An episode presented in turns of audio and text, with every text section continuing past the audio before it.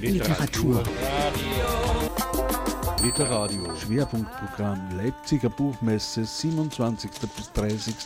April 2023.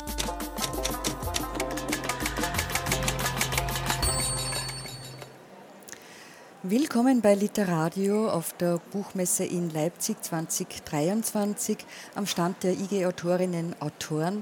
Ich darf nun begrüßen Margit Mössmer mit ihrem Roman Das Geheimnis meines Erfolgs.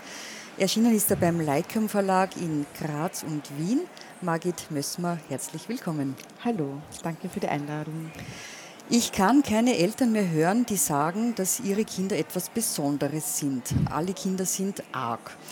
Das sagt eine Freundin von Nina und soweit stimmt es ja auch, dass jedes Kind etwas Eigenes oder anderes in sich trägt. Ninas Kind Alex allerdings macht von Geburt weg klar, dass bei ihnen nicht alles in den erwarteten Bahnen laufen wird. Was hat sie denn zu Nina und Alex geführt und musste dann auch äh, sichtbar, lesbar werden, an die Öffentlichkeit gelangen?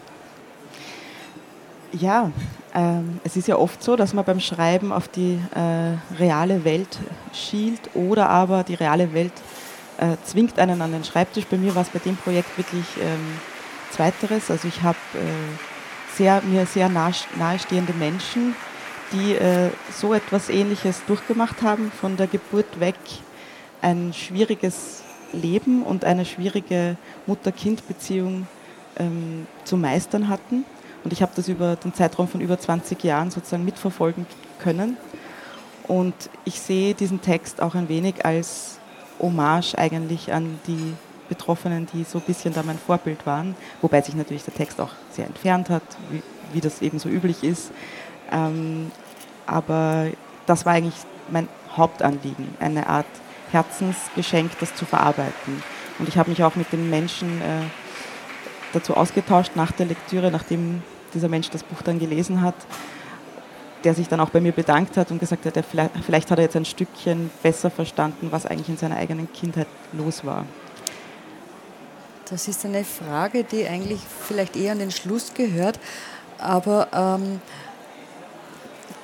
die Beteiligten oder die Auslöser für dieses Buch, ähm, haben die das dann auch ein bisschen bestätigen können, dass es so ist, wie es beschrieben wurde, die eigene Situation und das befürwortet auch, dass das eben genau so äh, ähm, gelesen wird. Ja, genau. Also ich war auch schon natürlich im ganzen Prozess äh, mit denen im Austausch. Äh, also ich habe meine eigenen Beobachtungen gehabt, ich hatte die Beobachtungen der Eltern, die Beobachtungen des betroffenen Menschen und aus diesem Konglomerat sozusagen immer wieder weiter entwickelt, wie diese Geschichte sein könnte. Das Allerwichtigste dabei war immer das Verständnis, äh, die Empathie, äh, mein Herz für die Figuren, weil genau, also ohne dem wäre ich nicht weitergekommen. Aber genau dieser Austausch war natürlich unabdingbar. Also dass ich immer auch sehr viele Geschichten gehört habe, wie ist was abgelaufen, wie ist was empfunden worden, wie sieht man auch vielleicht mit dem Abstand 20 Jahre später, 15 Jahre später auf irgendeine Situation, die im Kindergarten war, weil man, wir wissen alle, unsere Erinnerungen an unsere eigene Kindheit, das ist ja immer sehr suggestiv, man muss sehr viel dazu dichten, man hat vielleicht Fotos im Kopf, ah, so war das damals beim Fasching und so, aber in Wahrheit, wenn man dann wirklich wem anderen erzählen möchte, steht man ja recht schnell an. Das heißt, man muss die Vorstellung bemühen, seine eigene Vorstellung, um die eigene Kindheit zu reisen. Es ist immer eine Arbeit von Fantasie auch. Ne? Das Besondere dieses Kinde, Kindes und auch das Besondere dieses Textes, das ist eigentlich gleich am Anfang zu erfahren, nämlich bei der Geburt des Kindes. Und ich würde deshalb auch gleich mal bitten, ob Sie das lesen wollen. Mhm, sehr gern. ich bin ein Fisch. Zack, und ich war auf der Welt. Ich war auf dieser Welt und konnte nicht mehr zurück. Ich war still, kein Schrei, nicht einmal ein leises Quieken. Die Hebamme übergab mich in Ninas starke Arme. Unsere Häute klebten aneinander, mein ahnungsloses Herz heftete sich an ihres wie Konfetti an einen Plastiksessel. Ich war ein Grund zum Feiern. Es hätte unser großer Moment außerhalb ihres Körpers sein können, das war uns beiden klar. Hier bin ich, hier bist du, hallo, wie geht's? Doch es passierte nicht viel. Ich riss die Augen auf und in Ninas Kopf machte sich eine Erinnerung breit, eine Regel. Es schreit nicht, sagte sie. Sie strich mir mit dem Daumen über die Stirn. Warum schreit es nicht? Das erste Warum unseres gemeinsamen Lebens.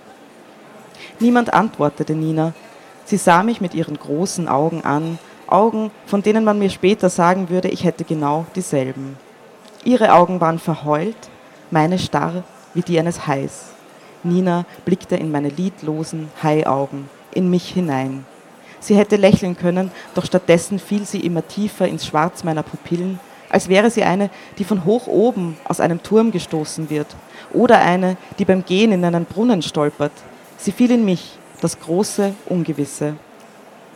Augen, Augen, Augen. Neugeborene schauen nicht. Bis vor kurzem war Nina noch zum Geburtsvorbereitungskurs gegangen. Dort hatte man ihr Fotos von zerknitterten Wesen mit unförmigen Köpfen gezeigt, manche mit Haaren drauf, andere nicht. Manche Baby heute blau, andere gelb, andere rot. Die einen Körper dicklich mit kleinen Wülsten an den Gelenken, die anderen feingliedrig, beinahe transparent. Es gab hässliche Gesichter, niedliche Gesichter, verschwollene und faltige Gesichter. Aber alle Babys auf den Bildern hatten geschlossene Augen gehabt. Ist es okay? Ninas Frage war dorthin gerichtet, wo eine Hebamme stand. Die antwortete, alles wäre gut, doch Ninas Gehörgänge waren verstopft, gefüllt mit Seen aus Schweiß und Tränen, umgeben von Ohrmuschelgebirgen. Also fragte sie noch einmal, lauter, kräftiger, ist mein Kind in Ordnung?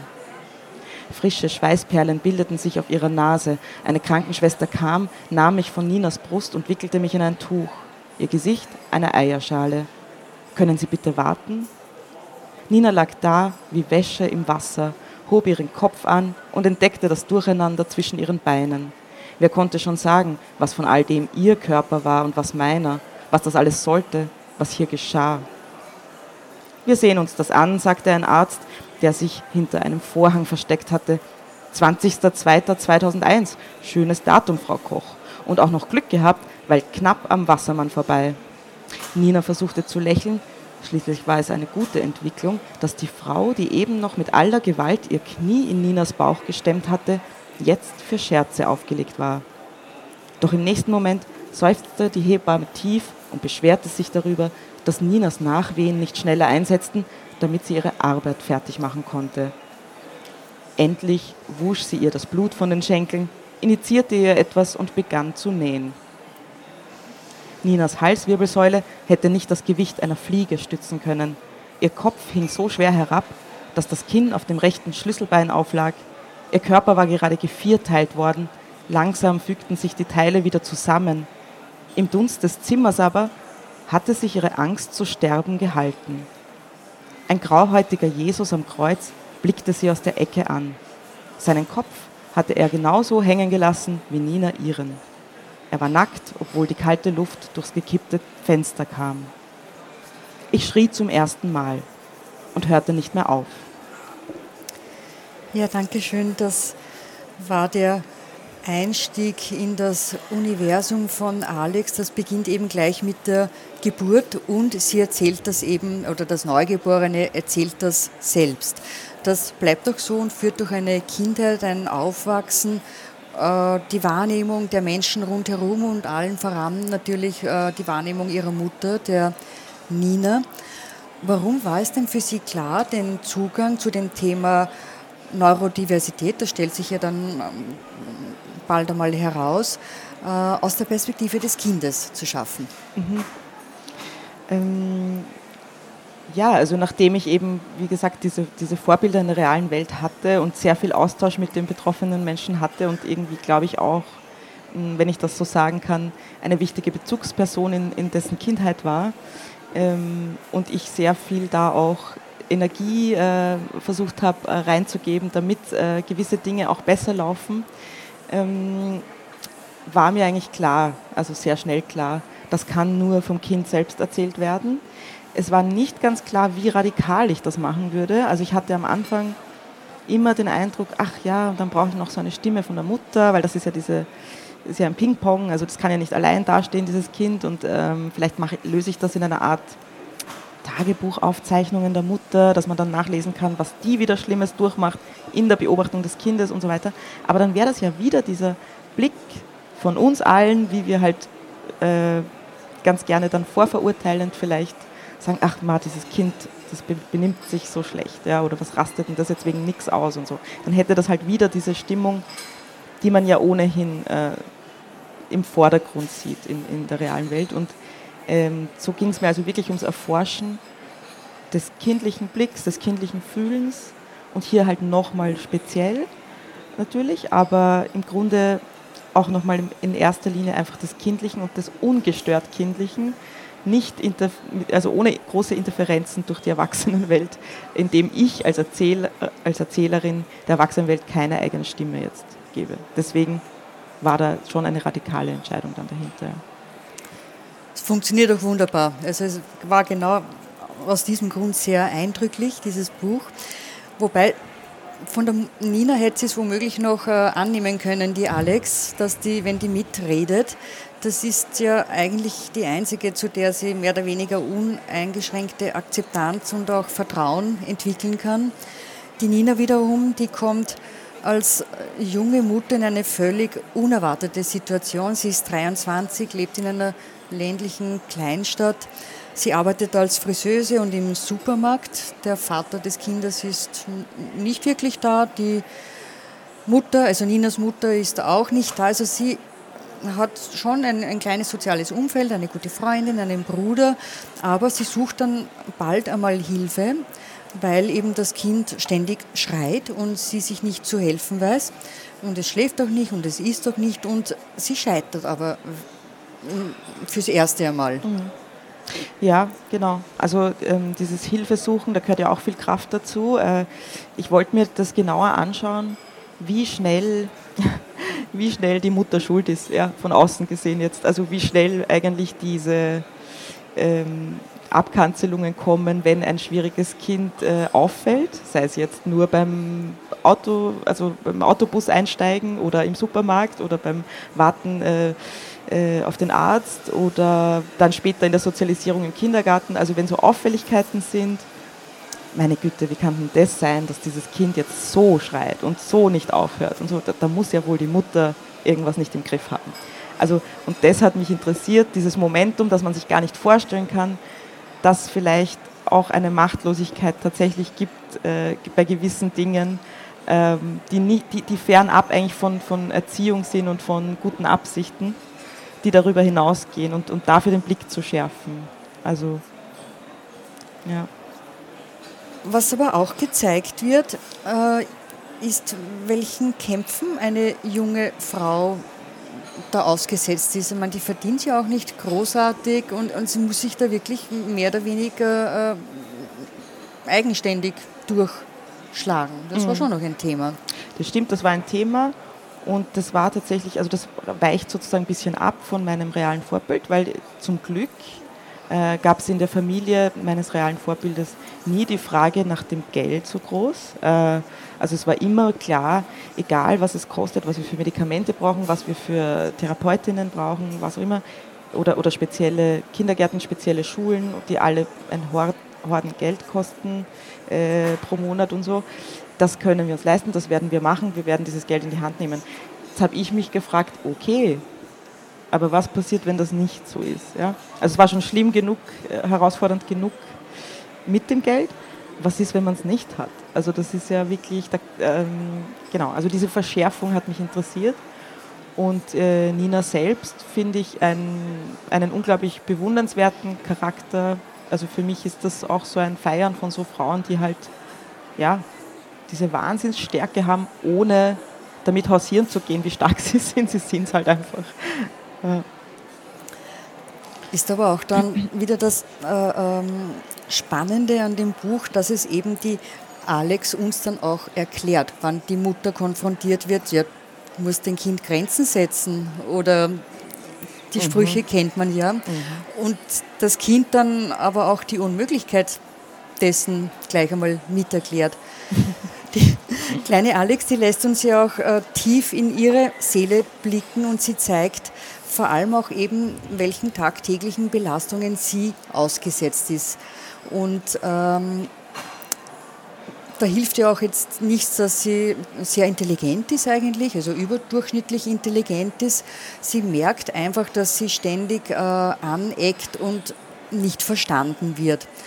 Und ähm, es sind also auf der einen Seite diese Normen, diese festgefahrenen Normen und auf der anderen Seite die Unmöglichkeit, diesen zu entsprechen. Mhm. Was äh, fehlt denn da an dem dazwischen? zwischen diesen beiden Gegenpolen, was würde das äh, einfach erleichtern oder weniger kompliziert bringen oder die ähm, näher, näher bringen? Mhm. Ja, gute, wichtige Frage, um die ich äh, versuche wahrscheinlich im Text zu kreisen. Äh, es ist jedenfalls überraschend, wie wenig es manchmal bräuchte, äh, um eine Annäherung zu schaffen. Also es sind manchmal nur so kleine Dreher, aber man muss es halt sehen. Und ich, ich sage, also ein, ein, Kind wie Alex hat einfach eine unglaublich gute, mm, ein unglaublich gutes emotionales Gedächtnis. Und wenn dieses Kind irgendwann einmal etwas erlebt hat, zum Beispiel einen Hund, der irgendwie erschreckend bellt oder so, und dann das nächste Mal, drei, vier Jahre später, irgendwo in der Ferne ein Hund bellt, dann kann eine irrsinnig große Reaktion passieren auf das und niemand versteht warum aber wenn man irgendwie eine Brille aufsetzt oder ein, ein Hörgerät reingibt, quasi für so eine Wahrnehmung, äh, dann müsste man eigentlich sehen, ach so, es hat alles einen Grund, es hat immer einen Grund, es gibt im, man, man kann jedes Mal nach dem Warum fragen und würde eine Antwort kriegen. Das heißt, es geht wirklich ums Hinterfragen und nicht ums gleich ähm, ja, verurteilen, dass die Reaktion so ist, wie sie ist. Hm, ja, war das jetzt? Ja. Die Alex weiß es ja vor allem äh, selber auch ganz gut, unter welchen äh, Bedingungen es gut laufen kann oder, mhm. oder ohne Komplikationen. Also sie geht gern barfuß. Also sie fühlt sich frei wohl, wenn sie barfuß sein kann.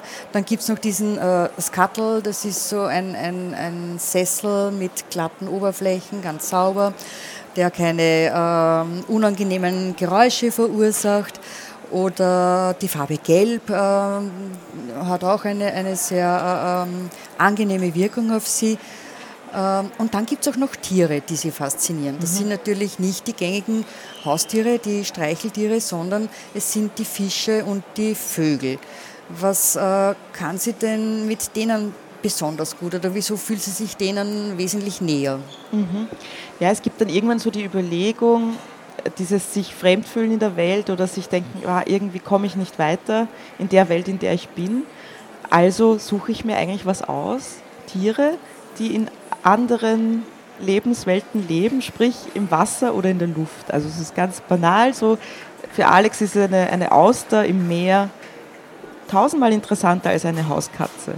Weil was muss die denn alles spüren und äh, wie, wie, wie, wie kann das sein in diesem Meer? Äh, und so ist es halt auch mit den Vögeln. Und sie kann, also Alex kann sich da so richtig reintigern, ja, also in, diese, in dieses Wissen auch über diese Tiere.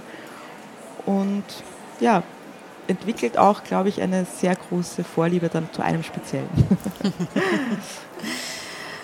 Sollen wir vielleicht einmal ein bisschen weiter ja. schauen in dem Lebensweg der Alex? Mhm. Ich könnte zur Schule springen.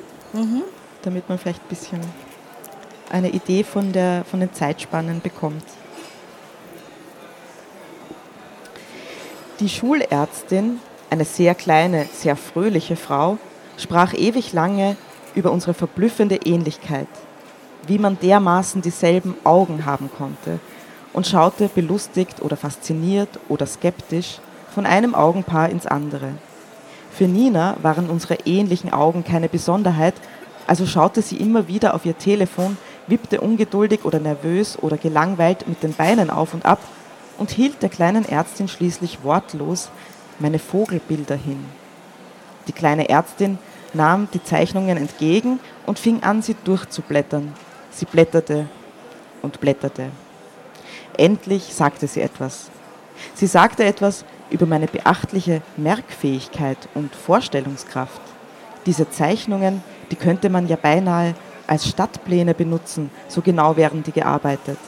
Alle Straßen, Kreuzungen und sogar die Postkästen wären von mir richtig eingezeichnet worden. Dass ich das alles aus der Vogelperspektive zeichnen könne, wäre einfach fantastisch. Fantastisch, fantastisch, wiederholte Nina, aber finden Sie es auch normal? Ach, wissen Sie, was ist schon normal? Das wussten wir eben nicht. Zu Hause haben wir noch viel mehr davon, rief Nina. Sie zeichnet unsere Zimmer, den Garten, alles von oben. Ist das wahr? fragte die kleine Ärztin. Ich muss schon sagen, fantastisch. Sie fände es jedenfalls wichtiger, sagte sie und gab Nina die Zeichnungen zurück, dass wir uns um die Moräne in meinem Kopf kümmern. In meinem Kopf war schon nach wenigen Schulwochen die Moräne erwacht. Moränen sind Knochenfische, die aussehen wie Schlangen. Sie sind, sie sind sehr muskulös, haben also viel Kraft. Bestimmt hatte die Moräne schon immer in mir gelebt, aber sich nie gezeigt. Moränen sind nämlich standorttreu und bleiben die meiste Zeit in ihrem Versteck, einer Höhle, einem Korallenriff oder einer Felsspalte. Aber ein Raubfisch bleibt eben ein Raubfisch. Immer öfter traute sie sich heraus aus ihrem Versteck und tuschte dabei mit ihrer Schwanzspitze gegen meine Stirn oder knabberte an meinem Unterkiefer. Auch wegen dem vielen Speiben. Die kleine Ärztin wandte sich an mich. Du musst immer so viel speiben, gell? Den anderen Kindern graust da recht. Sie zwinkerte mir zu und hustete oder lachte. Deswegen sollten wir herausfinden, was die Auslöser sind. Auslöser? fragte Nina. Sie fasste sich abwechselnd an die Handgelenke. Am Vormittag hatte der Ausfall eines Kühlgerätes den Alarm ausgelöst. Stundenlang war sie damit beschäftigt gewesen, die Tiefkühlware in Sicherheit zu bringen. Das Ganze musste extra schnell erledigt werden, weil das Gerücht umging, der Vertriebsleiter, der zwar nicht der Geschäftsführer, aber immerhin der Chef des Regionalverkaufsleiters war, wäre auf dem Weg in die Filiale. Es kam kein Vertriebsleiter. Nina hatte sich umsonst so beeilt. Stress, Unwohlsein, Ängste, die Alex belasten, erklärte die kleine Ärztin. Ängste?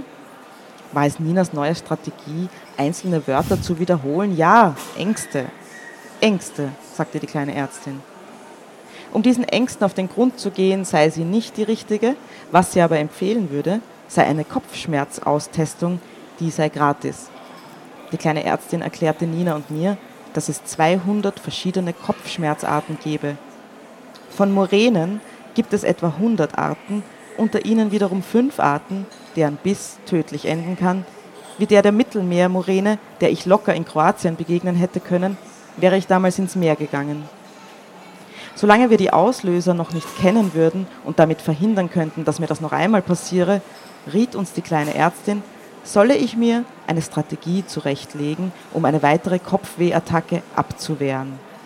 Im Klartext und für ein Kind verständlich hieß das, wenn du wieder dieses Gefühl bekommst, dir die Luft wegbleibt, du dein eigenes Blut im Körper hörst, dich dieser Fisch im Kopf beißt, so wie du es mir beschrieben hast, dann denk an was Schönes.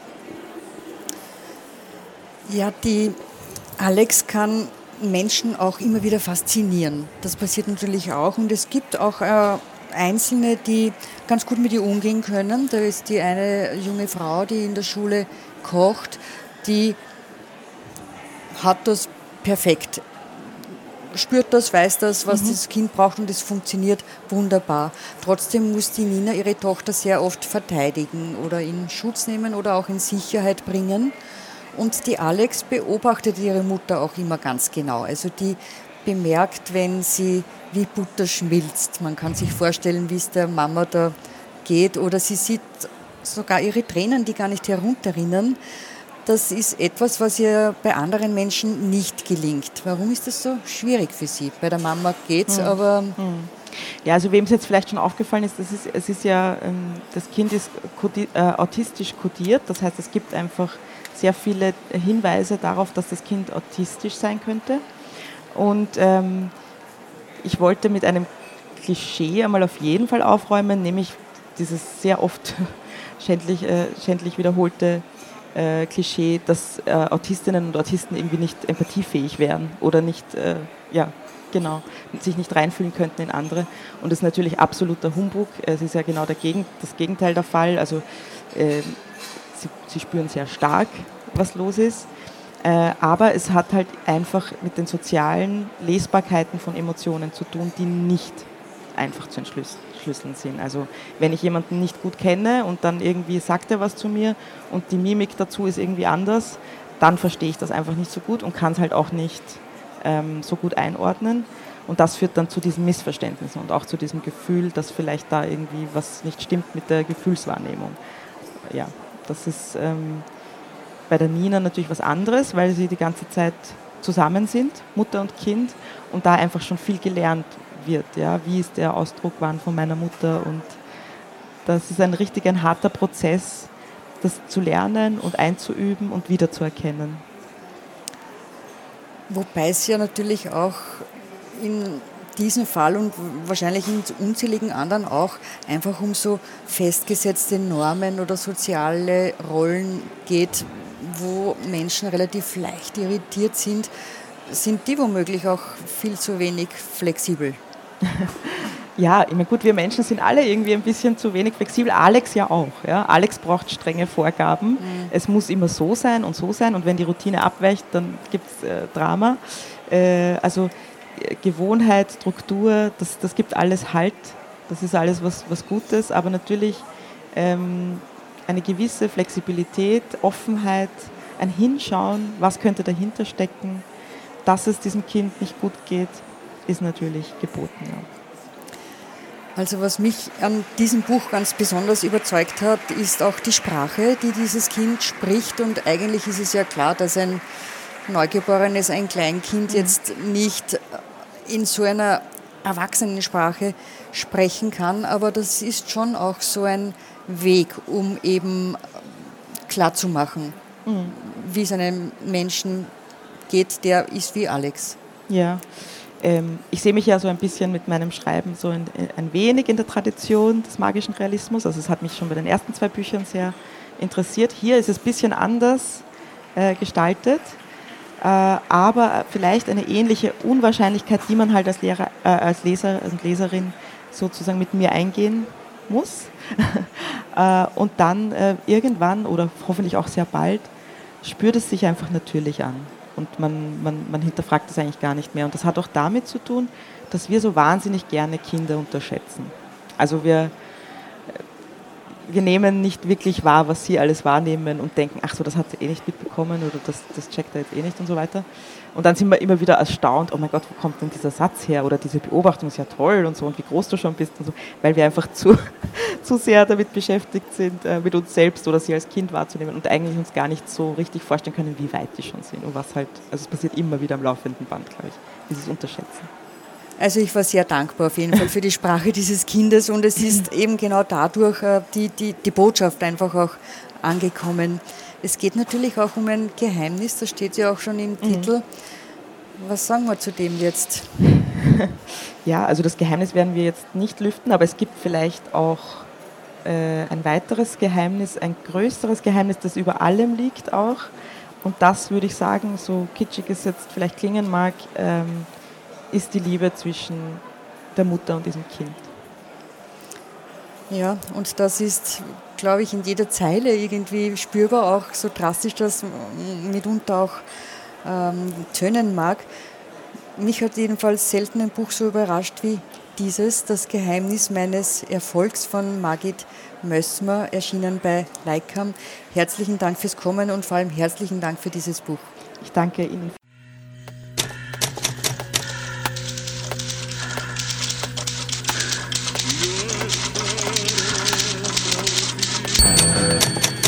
Literatur. Literadio. Schwerpunktprogramm Leipziger Buchmesse 27. bis 30.